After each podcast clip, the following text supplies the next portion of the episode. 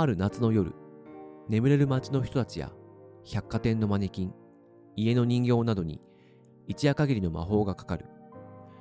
彼らは月の下に踊り出て、思い思いに一夜を過ごしていく。スティーブン・ミルハウザーの魔法の夜を紹介します。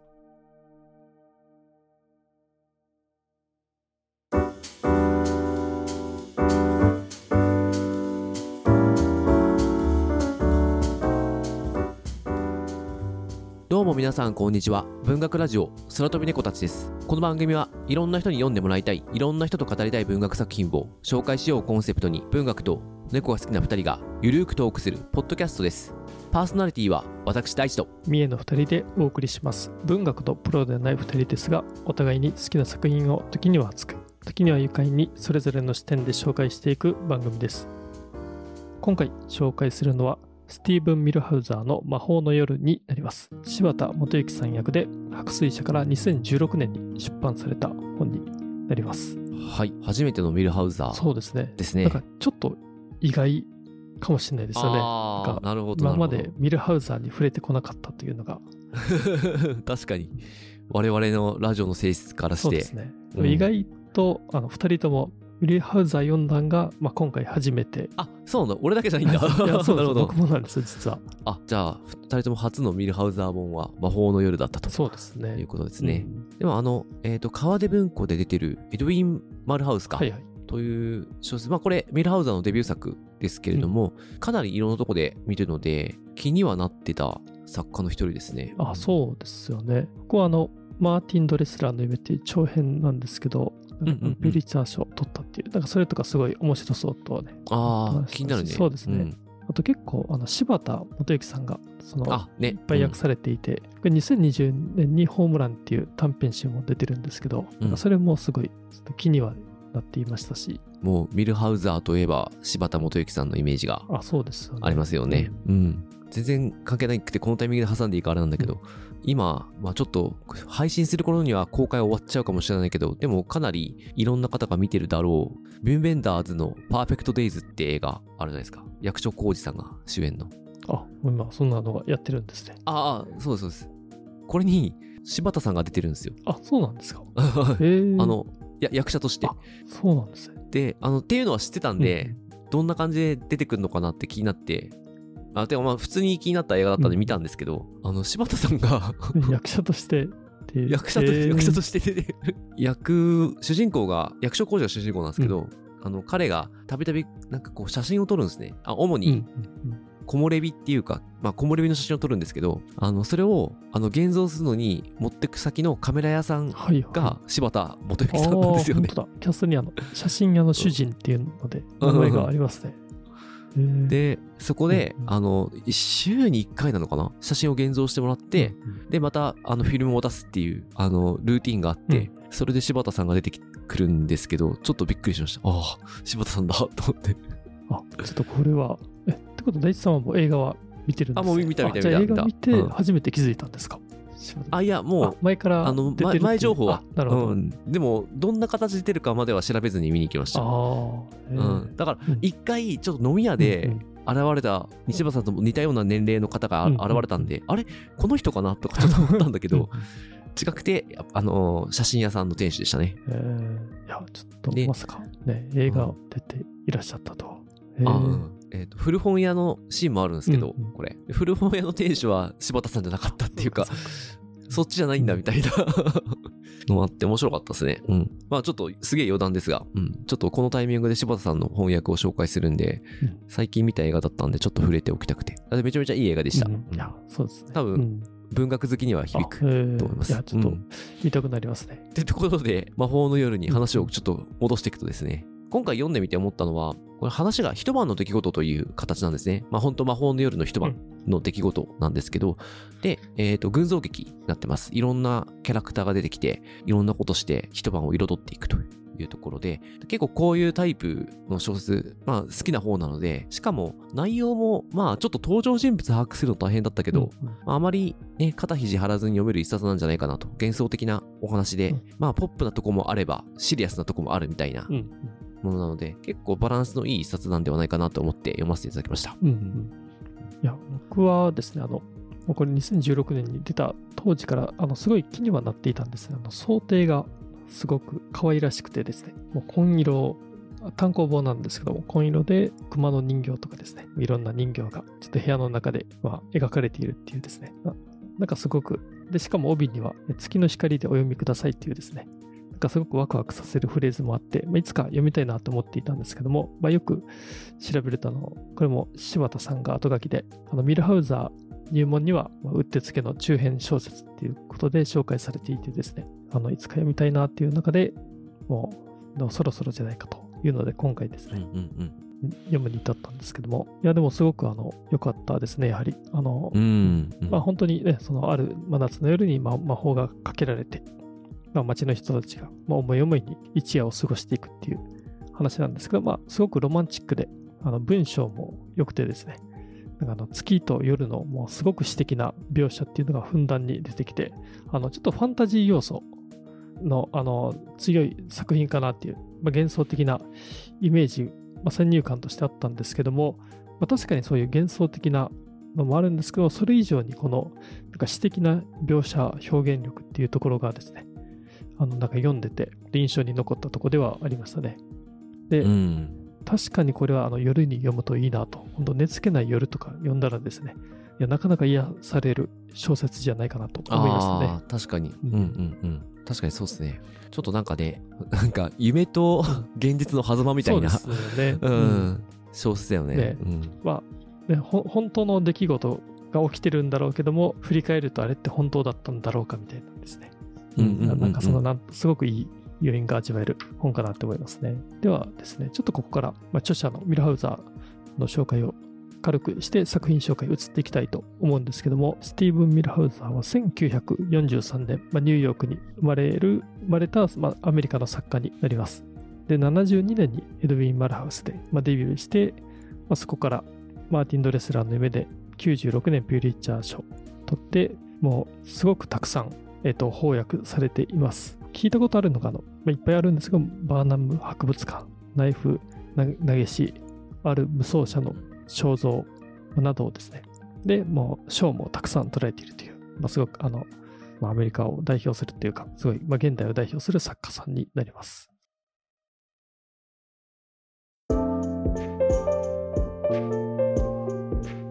から作品紹介に行きたいと思います。元の情報を引用させていただいて、えー百貨店のマネキン、月下のブランコ、屋根裏部屋のピエロと目覚める人形など、作家の真髄が凝縮、眠られる読者に送る魅惑の中編。で、本文からの引用もありまして、月の光線の下、マネキンの隠れた性が目覚めていく。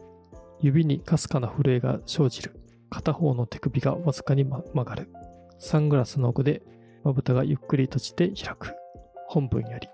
うんというですね、紹介で。まあ、これだけ読んでも、もうかなり幻想的で、ちょっとね、面白そうかなっていう、なんか雰囲気が出てるなと思いますね。うん。そうですね。片方の手首がわずかに曲がる。うんで いいですよねそうで、。それを実際そう、見てる、なんか人がいるんですよね。うんうんそうでね、マネキンが動くっていうね、どういうことだってね、なるんですけど、うんうんでちょっとストーリーとかに行く前に、先に本、この作品の特徴をですね、ちょっと3つほど、えーと述べたいなと思います。で、まず1つがですね、まあ、一夜の出来事がオムニバス形式で語られるという点ですね。えーと、まあそういうう、んオムニバスということで、まあ、たくさんの登場人物が出てきます。まあ、場面もたくさんあって、で、もう本当短いのだと1ページで、まあ、数行程度で語られることもあれば、でもどれも短いですね。2、3ページぐらいで語られることが多いですし、まあ、長くても数ページか、数ページぐらいかなという。もうそのぐらいのもうテンポを噛んで、もうどんどんえー盤面が変わっていくというところが特徴かなと思います。で、一方で、あの、やはり、えっと、人物も結構たくさん出てくるんで、だからそのあたりを把握しておかないと読むのに苦労する作品かなとも思いますね。うん。そうですね。ちょっと私はだいぶごっちゃになってて ね。いや、僕もあのる、かもしれない。今回今読み終わった。まあメモを取りながら読んでたんですよ。まあメモを取らないとちょっと厳しかったですね。そうですよね。私ちょっと、うん何も考えずに読んでしまって、結構ごっちゃになってる部分あるかもしれないですね。うんうん。あとこれ、えっと、まあ、一夜の出来事があってところなんですけども、えっと、時間が時折伝えられるので、そうか、こういう今時間何時ぐらいなんだなっていうのがちょっと分かったりするのと、あと基本は時系列ですよね。うん時系列に並んでるんで、本当こう、夜が、まあ、始まって開けていくまでっていううん話になっていて、まあ、そういう話はちょっとワクワクは感じしますよね。うん なんとなくね。うん。そうですよね。うんうんで、ちょっと特徴の2つ目に行きたいと思うんですけども、まあやっぱりそういうワクワクするというところで、まあ、魔法の夜になるんですね。まあ、夜に魔法がかかるというか、魔法の夜が訪れるというか、というので、魔法がかかって、で、その街の人たちが、えー自分を出していくっていうのがうん特徴2つ目かなと思ってます。うん。えーこれもまあおとぎ話であるのでやっぱり魔法がかかるといろんな現実ではありえないことが起こったりするんですけども、まあ、この辺はただあのミルハウザーがやっぱりやっぱりちょっと大人向けなこれも作品かなと思っていて、えー結構まあ人間味のあるような出来事というかまあ自分を出すっていうのもなんかそのちょっと自分の中にある欲とかですね。なんかそんなのが現れたりもねしたりしてなかなかあのそれがまあ大人が読んでてもなんかわかるなっていうところかなって思います。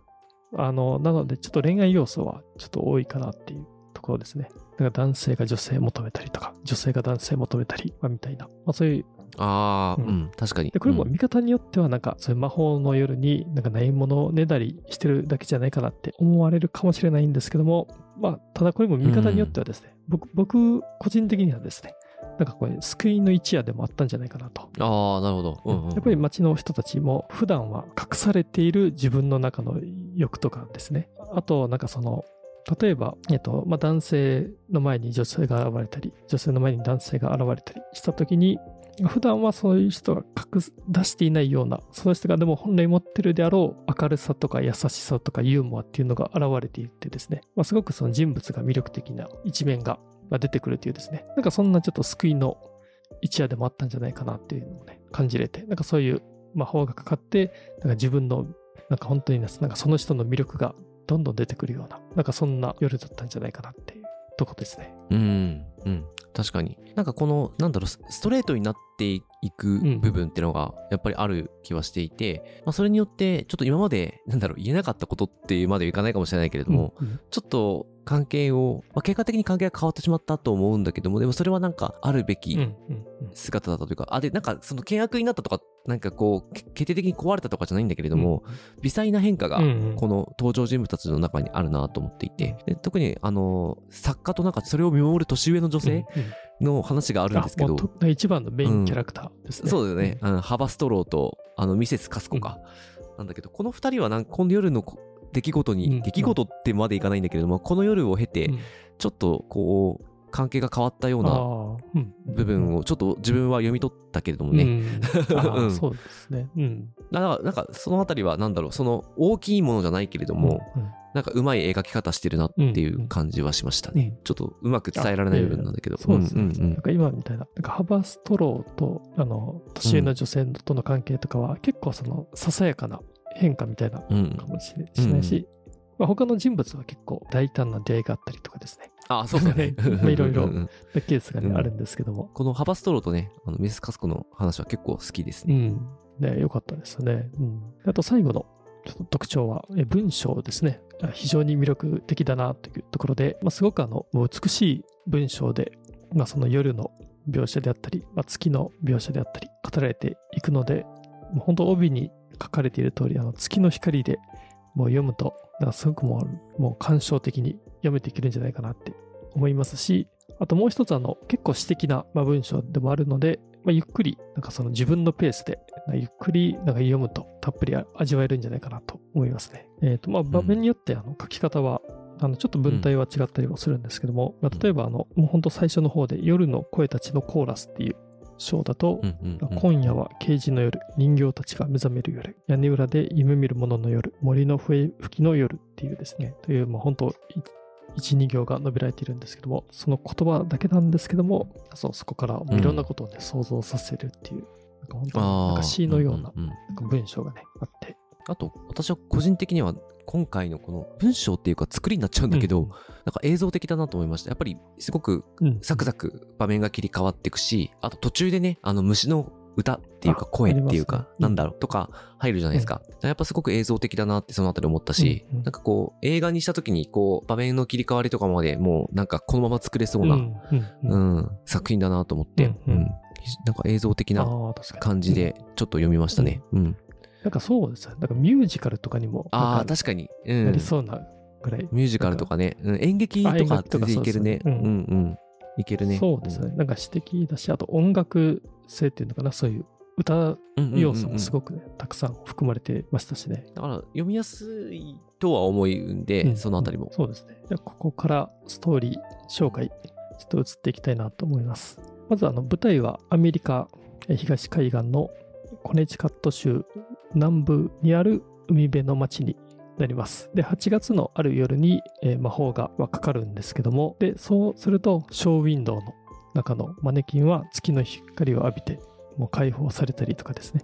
家の中の人形たちはもう目を覚ましたりっていう、だんだんとちょっと魔法がその街にかかっていって、で、街の人たちはその月の下に、えー、まあ繰り出して、まあ、思い思い過ごしていくというですね、展開になっていきます。で、まあ、ストーリーというかですね、あの登場人物をちょっと中心に話していきたいなと思います。で、まずあのメインはハバストローという39歳の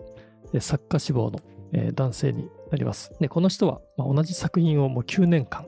もう書き続けているんですけども、まあ、あの一向にもう完成しないプロジェクトということで、まあ、実家暮らしで社会的地位は特になくて、なんかその仕事、ちゃんとした仕事とかもね、あのしたことがなくて、うん、まあ毎日書いてるっていう。で、そんなハワストローにはちょっとした、まあ、習慣があって、週に2回ですね。夜になると、まあ夜型の人間なんで、夜になると、えー、友人の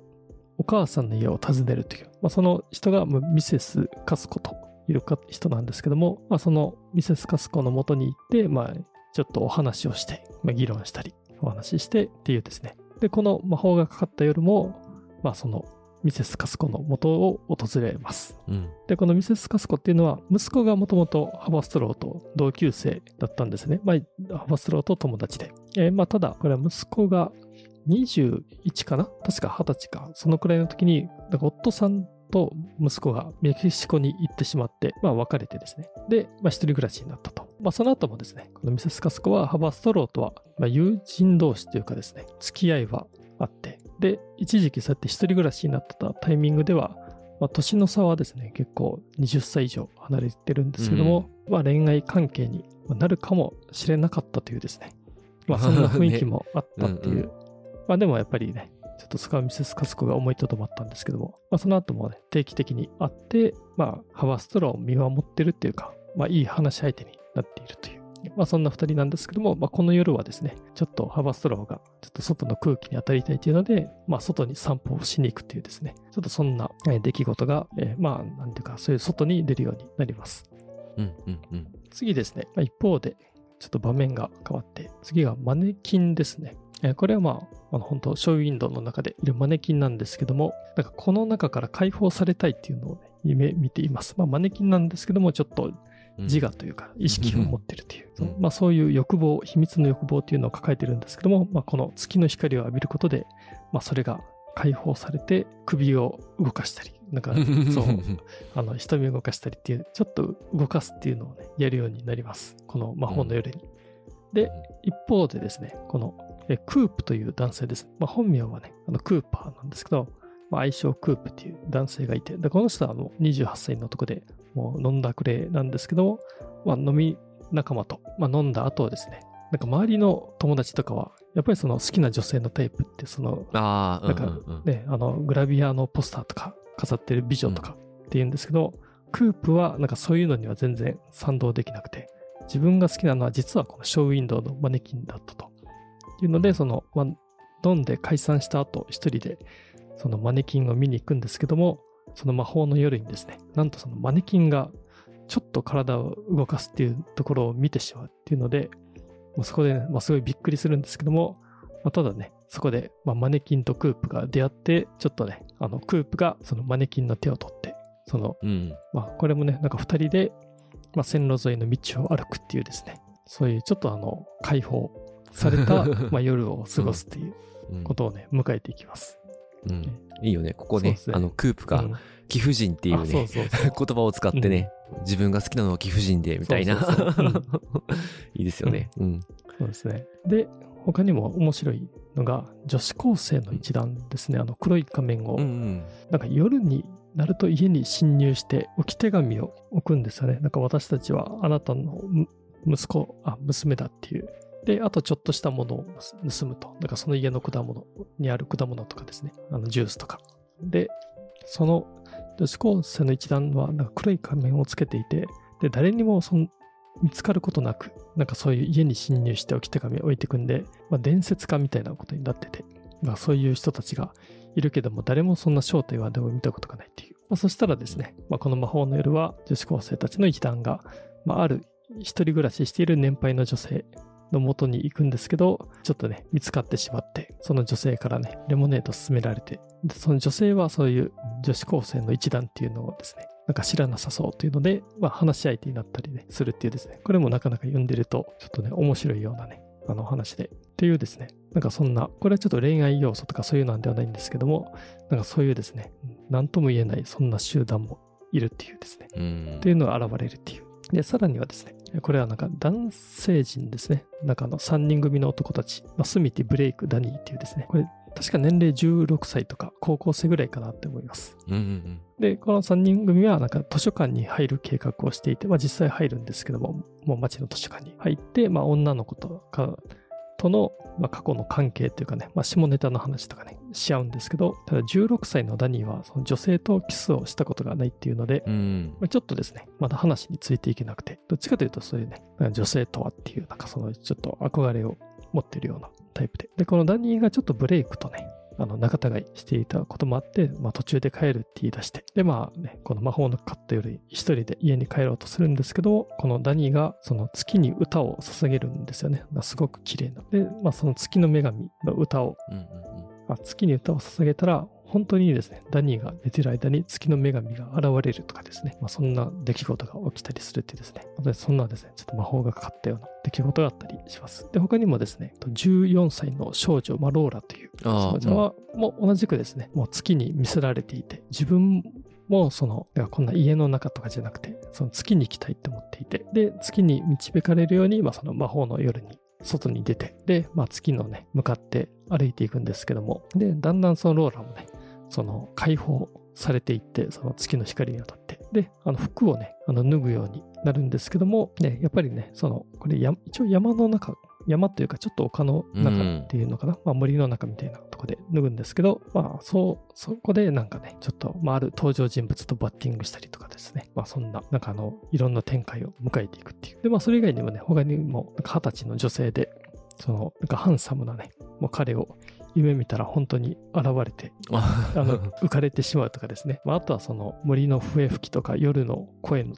コーラスとか、まあ、虫の、虫ですかね。まあ森の虫とか。あとは家の中の人形とかですね。もう本当、もう人間以外にも、いろんな人、いろんな、なんていうか、生き物とか人形とかも、まあ、語ったり、それぞれのね、なんか歌を歌ったりとかですね。っていうので、まあ、なかなか華やかな、まあ、魔法の夜っていうのが描かれて、まあ、とはいえですね、もう夜にも限りがあるんで、魔法の夜も終わりを迎えていて、夜明けを、夜明けが今度は訪れてくるっていう、まあ、そんな話になりますね。ありがとうございます。だいぶ結構いろんな話も あったのに、そうそうそう。うんだいぶうまくまとめていただいて。これで夜明けで終わるっていうのがいいよね。うんこの夜明けの、夜明けって章だったかな？わ結構そこには、あの、割とい今まで出てきた登場人物の話がね、うんあの、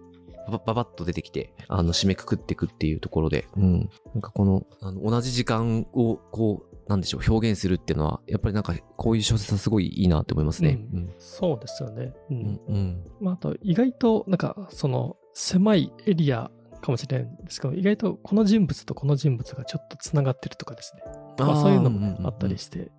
ねやっぱこの辺はちょっとオムニバスの形式のなんか面白いところでね、うん思いましたね。うんうん。いや、そうですね。僕はやっぱこれ読んでて、まあ、最初はですね、なんかそういう幻想的な雰囲気で、結構ロマンチックに読めるところもあるんで、面白く読んでたんですけども、やっぱこの夜明けを迎えるあたりですね、えだんだんその終盤になってくると結構感動するところが出てきて、一つがマネキンの女の子ですね。マネキンがあの魔法の夜に解放されて外に出れて、まあ、クープと一緒にね、散歩するんですけど、ねただ、マネキンに戻らないといけない、やっぱりタイミングっていうのがやっぱりあって、で、そのマネキンに戻ろうとするシーンとかですね、結構なんか、ね、あの、感動、なんかジーンってくるところがありましたね。ああ、確かにね。クーペあれだっけ？振り返ってはいなかったんだっけ？あ、そうですね。なんか、ちょっとですよね振り返ったんじゃないかな。振り返ってなかった。うん。なんかそ、なんかそのシーンすごい覚えてる。うん。クープもね、すごいなんか寂しそうに、あれはどこだっけな。うん。ああ、そうですね。うん。まあ、この夜を信じているっていうのと、その前からいなくなるのは。まあでもね、マネキンもそのマネキンに戻らないといけなくなるんですけども、ただ月が解放してくれたこの夜ですね。この夏の夜は、この2つの世界の狭間を歩きながら、感謝の念に心を震わせたっていうですね、ちょっと文章が、あそうか感謝の念に彼女は心を震わせているっていう文章があってね、うんうん。そこ読んでる時感動しましたね。そうか、そうだね。慌ただしい別れだから、別れて、うんで、彼が一人帰ってくんだよね。うんそうだね。そうですね。うんクープもなんていうか、日頃だと本当飲んだくれで、で結構ね、うんうんうん。なんていうか、あの、まあ、クープも、なんか男性的というか、なんかその、なんか性的なこととかね、あの、下ネタとか結構ね、うんうんこととか考えているんですけど、このマネキンと出会ってからはやっぱりちょっと、まあダメな一面だけじゃなくてね、なんかしんみりさせる一面も持ってるっていう。じゃあそのところでちょっと、まあもう印象に残った話になってきてますが、言ってきますか？あそうですね。印象的だったところとかって、あのねあの、あれですね。虫の歌のところで、うん。あの、ハワストローが、あれだね、父親に教えられたこと、虫の声があの男はいはいうんどう生きていけばいいか教えてくれるからって、あの、教わったって話をしてるんですけど、ここの、あのね、ちょうどこの章の、この章というか、この部分の前後に、野の虫たちの歌か、ってのがあって、まあ、いつかは、ジュ、カチャクチュクチュカチュクかとかあって、で、その次がコオロギ、ブルーグラスバンドとかあって、うん。楽しくやろうみたいなのがあって、なんかこの、あの、虫の 歌が入るのがすごいいいなと思って。うんううん。んうん。で、ここであれなんだよね。ここからもう、あの、ミセスカスコと別れて歩き出すんですよね。うんそうですね。ううんん。うん。このなんか一連の流れがすごい、うん。うん。まあ、3時になって、まあ、虫の声のコーラスが始まって、うん、ハバストロー、糸間を告げるってなって、虫の声入って、うんで、いかに生きるべきかっていう話から、コオロギ、うんそしておやすみなさいっていう。この一連の流れがすごい好きだったな。うん。このね、そうミセスカスコとちょっとじゃあもう行くよっていううんところね。うん。そうですよね。うん。いや、これも、だから、いや、これでも結構すごいと思います。この虫たちの、こう、うんなんか歌、いや夜の声たちのコーラスとかもね、その前にあったりして、それなんだろうと思ったら、その後ね、ハバストローが、ね、そのお父さんから聞いた話ですね。なんか、うん。そうそうそう。いや、いいなと思いました。ここがね、繋がってくるんだっていうので。いや、でもちょっとこれ思ったのは、あの、なんかハバストローが書いた小説じゃないかなっていうのはちょっと思いましたね。あー、なるほど。うんそっか。なんか、あ、そっか。うん確かに。ちょっと、そうだよね。なんかもう、ハバストローだけなんか魔法の夜なのに、マイペースというかですね、なんかそれ、れまでとあんま変わってなくて、なんかそれ以外の人たちはね、結構魔法がかかったかのように、なんていうか、ねいろいろあの動いたり、まあ、自分の中の持っていた、なんか気持ちとかを、ね、出せたりするんですけど、ハバストローはなんか今,、今まで通りっていう感じがして。確かに。あー、じゃあそっか。この魔法の夜は ハバストローが書いたハバストローが小説かもしれない。書いたかも、もしくはね、もう、うん、ハバストローはハバストローで、全然もう書けない作家のままで、あだからハバストローが書いてないけど頭の中で想像した世界みたいな。確かに。うん。そうかもしれないね。あと僕は結構ね、印象的だったのは、えっ、と、これもちょっと終盤なんですけども、あの、女子高生たちのえー一団が、まあ、女性の家で、えっ、と、まあ、過ごすんですけども、そこでですね、あ、そっか、そこであれですね、その女性ですね、女子高生たちの正体は気づいてるけども、それを決してですね、言わないっていうか秘密にしておいた、していたその女性の心の声がちょっとね、書かれてるんですけども、すごいいいこと書かれていてですね、えー私は本当にあの子たちを理解していると。えー彼女たちは一人で部屋にいられないのだ。どうしても絶対に夜の中へ出て行って、誰にも知られぬままで伊豆にはいられないのだ。なぜなら、ひとたび知られたら自分を失ってしまうけれど、隠れている限りは自由なのだから。って言っててですね。隠れている限りは自由だけど、でも誰かに知られたら自分を失ってしまうっていうようなですね。そのような状態で、まあ、女の子たちが、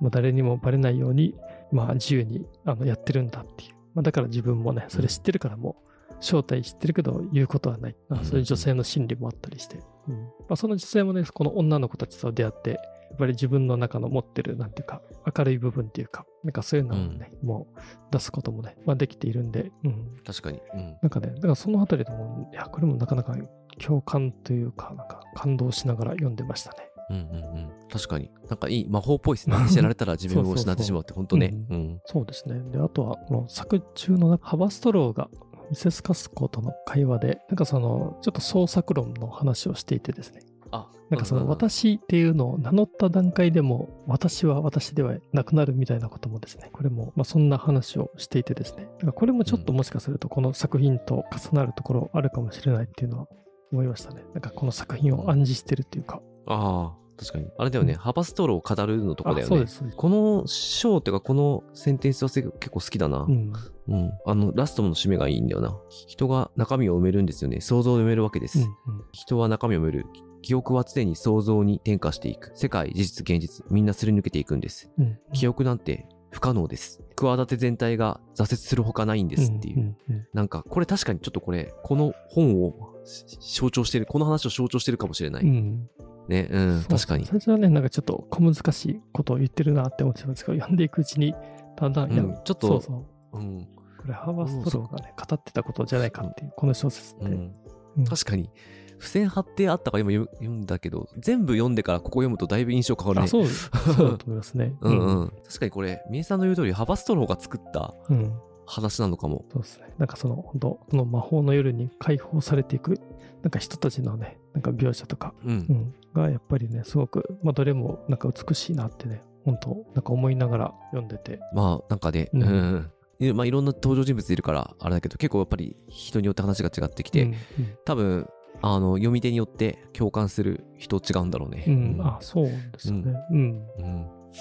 テーマトーク、最後いきたいと思います。魔法の夜が訪れたら何が起きてほしいかっていううんテーマなんですが、まあこれちょっとみえさんからいただいたうん。あれですが、ね、ももし、魔法の夜ね。そうそう。ねうん。自分が、えーまあ、夜、なんか家にいる時とかに魔法の夜が訪れて、ちょっと外出てみようかなって、とかですね、まあ、何かそう、その夜に訪れてほしいことって何だろうかっていう。うん。今回のこの魔法の夜は割と、まあ、ポップっうん。ていうか、あの、明るく描かれていると思うんで、うん、あれなんですけど、その魔法がかかったうん、うん、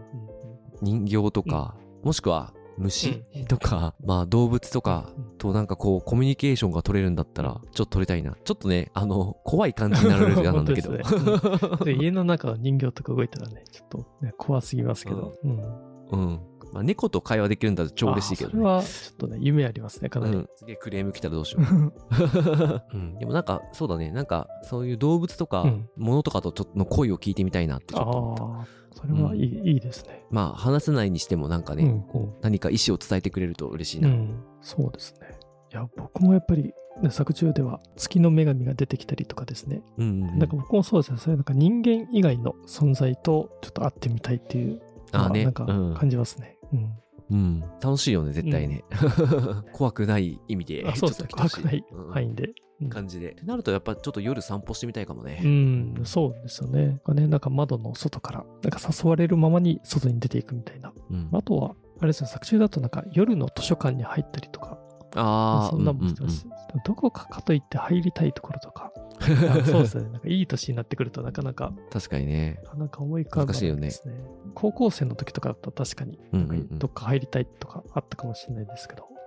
あれだな、その、この魔法の力がどこまであれうんか、うんちょっとわかんないけど、ちょっと空飛びたいとかはちょっとあるかもね。はいはいはい、うんそうですね。うん、確かに。うん。だからその月に登ってみたいとか、そういうのはすごい思いますね。うんうんうん。とかね、本当ちょっと夢物語の本となっていくとね、うん。そういうのはあるけど。でもなん。か、これ終わっちゃったら全部幻だったのかみたいになるわけでしょ。そうですよね。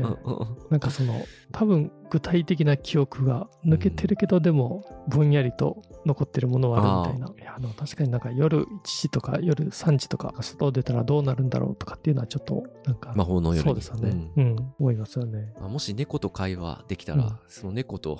感情を知ることができたら、ちょっとそれで改めることができるんだったら、ちょっと改めたいな。なんか、う んこれ迷惑だったんだとか。いや、でも猫とね、会話できたらもうそれだけでもう感情がね、高まって、なんか、あ、確かに。そうですね。うん。もうねそっちの、それだけで満足ですねそうそれだけで満足してしまいそうな。うん、楽しくて仕方がないかもしれない。うんうんじゃあちょっとなんかあんまり、うんそうですよねまとまんなくなってきたけど、なんかいや、なかなか、なんかこういうのはあれですよね。普段からそういう、なんかちょっと欲というか、なんか持っとかないとうんなかなか出てこないなって思いましたね。あと、あれかな、やっぱ子供心かあな。ね子供の心がちょっと、もうちょっと必要なのかもね。そうですね。なんか、うんとか冒険心とかね。うんそういうのはうんいるなって思いましたね。うんうんまあ、そういう意味でも、こういう本を読むと、ちょっとそういう気持ちが取り戻せるから、うん確かにうんいいですよね。うん。じゃあ、ちょっとこんなところにしときましょうか。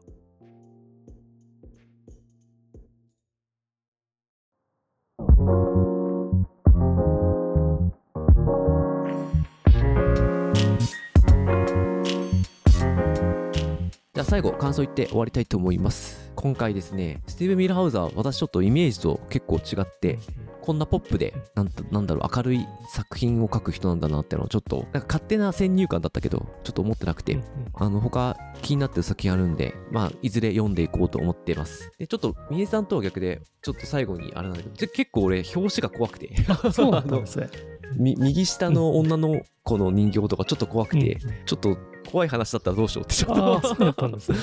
ちょっとはいちょっと考えてました。やっぱこれも印象のあれかなってとこだけどね。うん。ミルハウザーの印象が、もうちょっと自分はこんな明るい作品じゃないと思ってたところに起因しますが。ううんん。まあでも、本当皆さん最初に言った通り、えー寝る、眠れない夜とかには確かにいい本だなと思うので、うんぜひ気になったら手に取ってみてくださいとこですかね。そうですね。いや、僕も本当現実逃避にあのいい本だなって思いましたし、なんか確かにそうですよね。なんかその自分の中でちょっと遊び心とか子供心が何か希薄になってる時とか、あのこういうのを読むと、なんかすごくあの思い出させてくれるものがいっぱいあるんじゃないかなって思うので、いや、こういう本たまに読むのやっぱりいいなって思いましたね。うん、そうですね。じゃあ、次回告知で終わりたいと思います。えー次回はですね、久しぶりのゲスト会かなゲストをお呼びしてコラボする予定でございます。ぜひお楽しみに。番組の最後になりますが、メルマガ会員募集しております。えーこちら無料版、有料版とございまして、無料版は毎回のエピソードで長すぎた部分をカットして音源を作っております。こちら我々のエピソードをもっと聞きたいって人のためにあのご用意しております。毎回あるわけではありませんが、時折ありますので、ぜひご登録ください。で有料版はですね、サポーター特典という形になっていて、まあちょっと我々をサポートしたい人のために設けております。ご興味ありましたら、詳しいことは番組概要欄に記載しておりますので、そちらご確認ください。番組の感想やリクエスト、またこのラジオを聞いて紹介された本を読みました、え読み返しましたとございましたら、ハッシュタグ空飛び猫たちをつけて教えていただけると大変嬉しいです。えー X やインスタの投稿などでお待ちしております。お便りフォームも番組情報欄載せておりますので、そちらからいただけたら、えー我々がお便り紹介会の時にお答えさせていただきます。この番組気に入っていただけましたら、積極的に拡散、共有してあげると助かります。ではまた来週あ。りがとうございました。